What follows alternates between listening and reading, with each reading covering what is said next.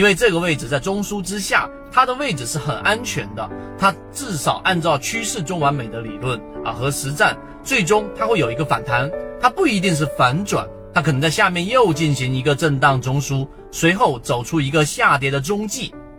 这一定是要非常清晰的逻辑的。那么这种情况之下呢，可能只有一个小的利润，但它的空间呢可能很大，它的位置价格很低，所以它不是力度最大的买点。然后呢，当一只个股出现一波反弹之后，反弹突破到中枢之上，然后呢，在次级别就是日线去观察它，它在六十分钟出现第一次回调，那么这种位置上呢，这个就是我们所说的。第二买点，因为走势中完美，任何一个中枢也好，走势也好，它必须有三笔构成。所以当第一笔、第二笔下来的第一次回调的时候，这第二买点力度要比第一买点要更强。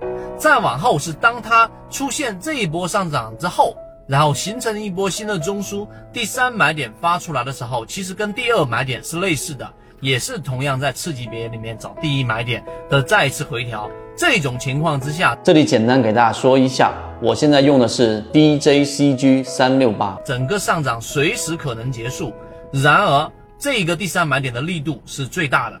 那有人就说，那我是不是就应该是去买第三买点的这样的一个个股呢？答案是否定的。真正力度最大的上涨，它反而发生在第二买点跟第三买点重叠的位置。